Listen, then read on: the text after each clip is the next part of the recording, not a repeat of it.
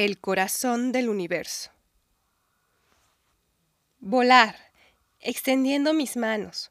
Volar para llegar al castillo de Amatir. Volar de la mano con Ren, un mago nivel 1. Esto quiere decir que su magia es inestable. En mi bolsillo derecho llevo a Bicho. No estoy segura de lo que es. Parece un gusano, abeja con cinco patas, muy amigable, por cierto. Y aquí vamos, los tres directo al castillo para robar el corazón del universo. Sin él, todo está perdido.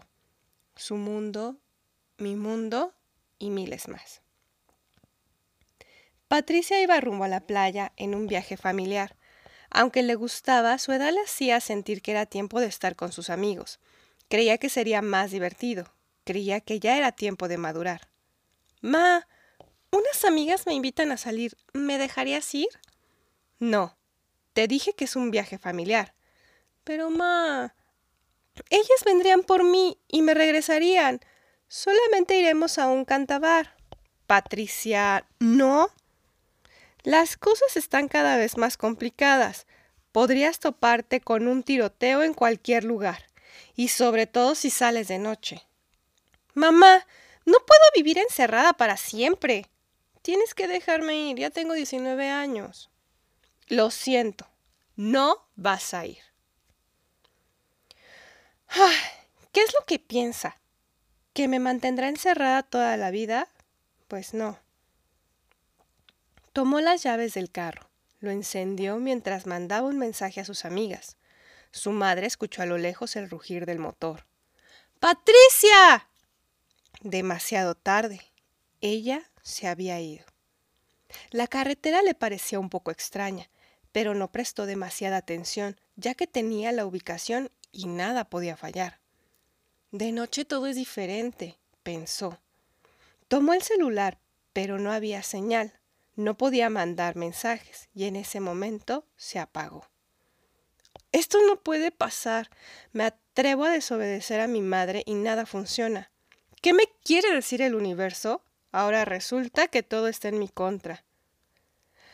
Las luces del carro empezaron a tintinear. El motor se escuchó cuarteado.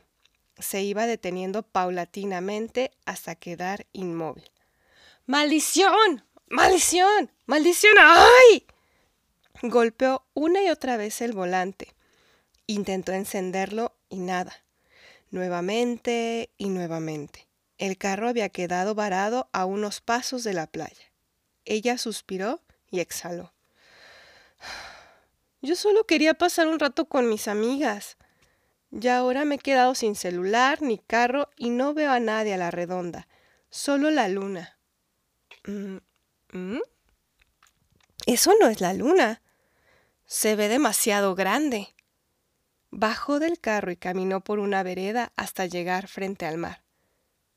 ¿Qué es esto?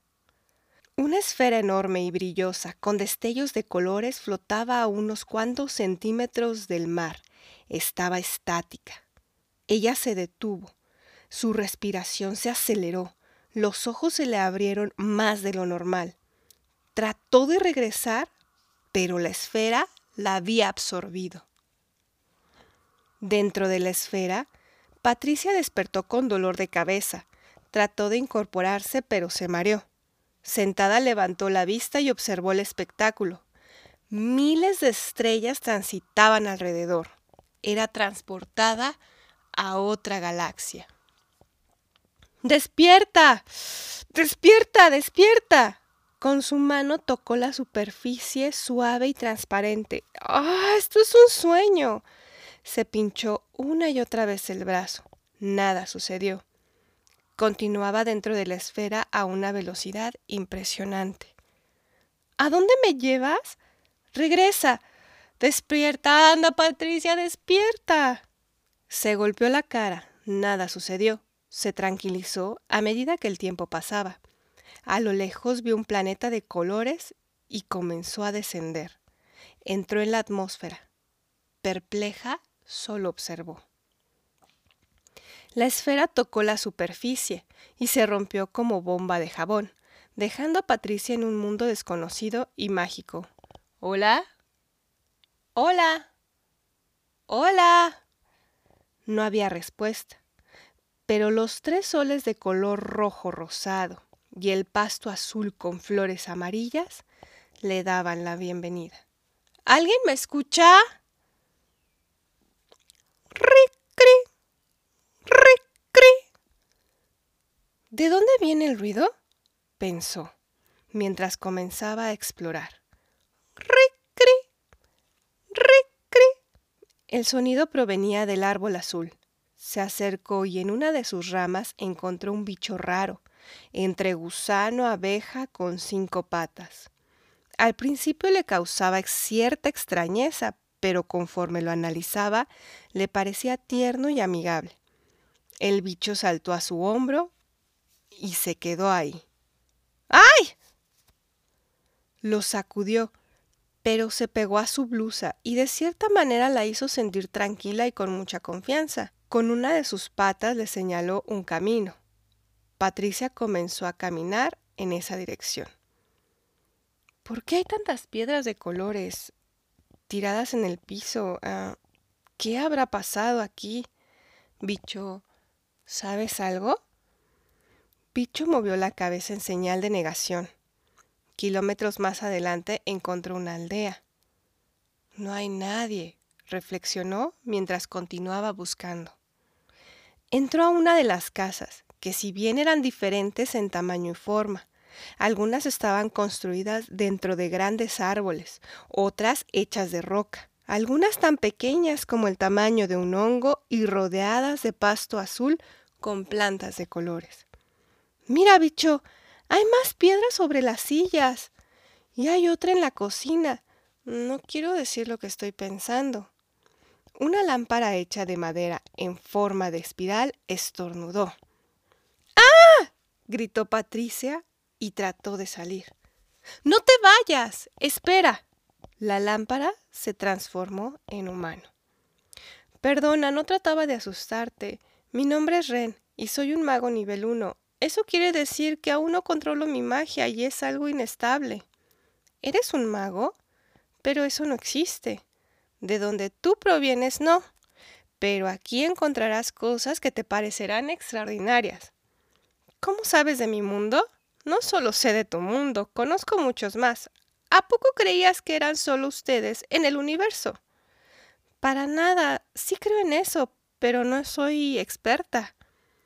Pues temo decirte que lo que pasó aquí tendrá consecuencias graves en tu mundo. ¿Qué significa eso? Significa que han tomado a Matir. ¿A Matir? Es el lugar donde se guarda el corazón del universo y es resguardado por los protectores blancos. Sin él, todo será caos y tú tendrás que ayudarnos. ¿Yo? Sí, el planeta te escogió. Pero yo no sé cómo. No te preocupes, bicho y yo estaremos contigo. Ella miró por la ventana y supo que no tenía opción. Su intuición le dijo que de esa manera podría volver a casa. De acuerdo. Toma mi mano, le dijo Rena Patricia. Siento un cosquilleo. Sí, todos los foráneos tienen un don. Descubramos cuál es el tuyo. Una ráfaga de viento la levantó por los aires y se mantuvo así. Volar es tu don, dijo Ren. Y sé cómo controlarlo, afirmó Patricia. Pues en ese caso, en marcha. ¡Ric, ¡Cri! Volar, extendiendo mis manos, volar para llegar al castillo de Amatir, volar de la mano con Ren y Bicho en mi bolsillo. Y aquí vamos los tres directo al castillo para robar el corazón del universo. Sin él todo está perdido, su mundo, mi mundo y miles más. Desde el cielo veían un majestuoso castillo, cambiante en color y forma, suspendido en el aire y rodeado por agua. Llegan a la puerta, que estaba conformada en su totalidad por engranajes de diferentes tamaños. ¿Cómo abrimos esto? No tiene picaporte. No lo sé, es la primera vez para mí. Nadie había llegado al castillo, nadie lo tiene permitido. Bicho brincó y se metió por debajo de la puerta, abriéndola de par en par. ¿Tan fácil? Caminaron lentamente. La visión era casi nula, pero poco a poco su vista se había acostumbrado a la oscuridad. Es un castillo lúgubre, Ren. Los labios de Ren se tornaron azules. El frío y la muerte se percibía en cada recoveco. Bicho se metió en el bolsillo de Patricia. El tiritar de sus cuerpos hacía sentir que el trayecto era más largo. De repente, una silueta frente a ellos. No se alcanzaba a ver la cara, solo se escuchaba el respiro cada vez más fuerte. No lo hagas. Una voz apenas perceptible. ¿Qué? ¿Pasa algo, Patricia? Ella negó con un movimiento de cabeza. ¿Quieres ayudar? Claro. Tendrás que tocarlos. La leyenda dice que si ellos llegan a cambiar de color, alguien de otro mundo tendrá que hacer contacto con ellos y regresarán a la normalidad. Patricia lo tocó y en ese momento pudo ver a su familia llorando, tristes porque ella no había vuelto. Tres días habían pasado desde su partida. Su madre hablaba de un tiroteo, el cual sucumbió en el cantabar. Y en ese instante la imagen se difuminó y estaba de nuevo en Amatir. ¿Es verdad lo que he visto? Llevo tres días aquí. Para nada, dijo Ren. No pasará el tiempo si tocas a todos los protectores y faltan tres. Una pared de hierro se derrumbó dando paso al siguiente protector. Él estaba flotando sobre agua verde. Patricia alcanzó a ver sus ojos rojos. ¿Puedes volar hacia él? Por favor, detente, anunció un susurro. ¡Corre, ve! El tiempo apremia, anunció Ren. Voló, lo tocó y vio a sus amigas gritando, llorando en el cantabar. Las balas escuchaban de manera atroz, rompiendo y destruyendo las cosas a su paso. ¡Ren!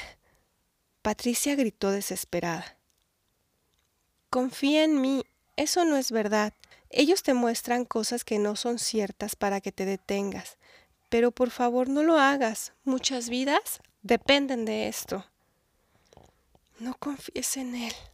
Detente, anunció un susurro nuevamente. Lo tocó y el agua verde se evaporó, dando paso a unas escaleras que iban hacia el sótano. Y ahí estaba otra figura oscura. No confíes, anunció un susurro nuevamente, nuevamente. No los escuches, Patricia. Ren, mi intuición me dice que no lo haga, como mi intuición decía que no desobedeciera a mi madre, y no hice caso. Lo siento, no lo voy a hacer. Bicho, es tu turno. La mirada de Ren cambió, se volvió fría y turbia. Las cinco patas de bicho se convirtieron en filosos aguijones que se sumergían en la piel de Patricia. Ella gritó porque el dolor era insoportable. Sus movimientos estaban controlados e hizo contacto con el tercer protector. El castillo perdió brillo, empezó a cuartearse. En las noticias solo se escucha que el tiroteo no ha terminado. Pero yo no quiero, no quiero hacerlo. ¿Quién eres? Soy uno de los primeros magos de Amatir que lanzaron al exilio y juré venganza. Patricia gritó y lloró. No sabía qué hacer. Al final del sótano se encontraba una fuente y en el centro una mujer de color dorado. Lo siento, lo siento. Lanzando sollozos, Patricia anunció.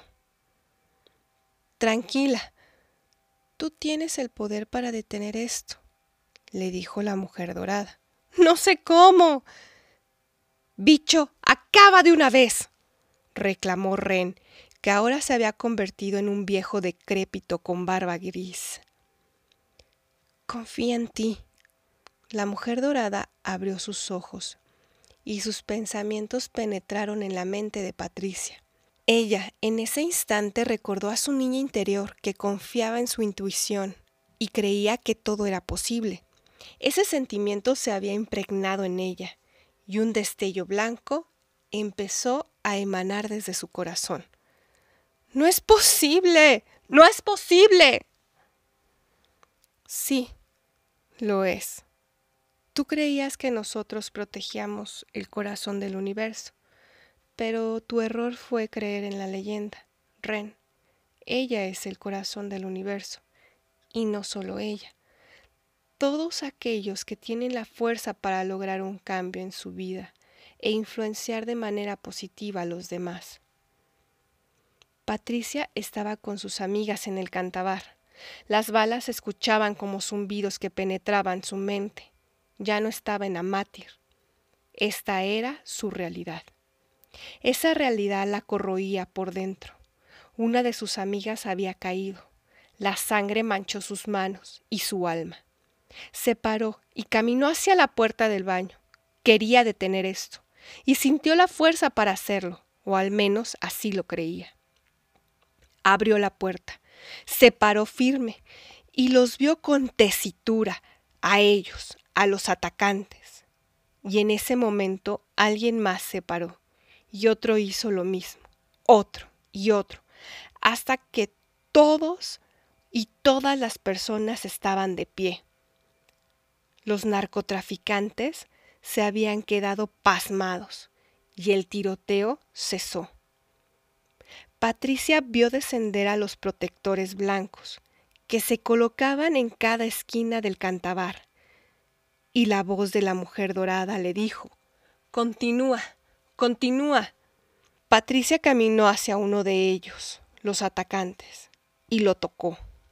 Él comenzó a llorar. Un momento, un instante de distracción y la policía actuó, tomándolos presos. Patricia sintió y vio un resplandor blanco que emanó de ella y de todos el corazón del universo latió con más intensidad.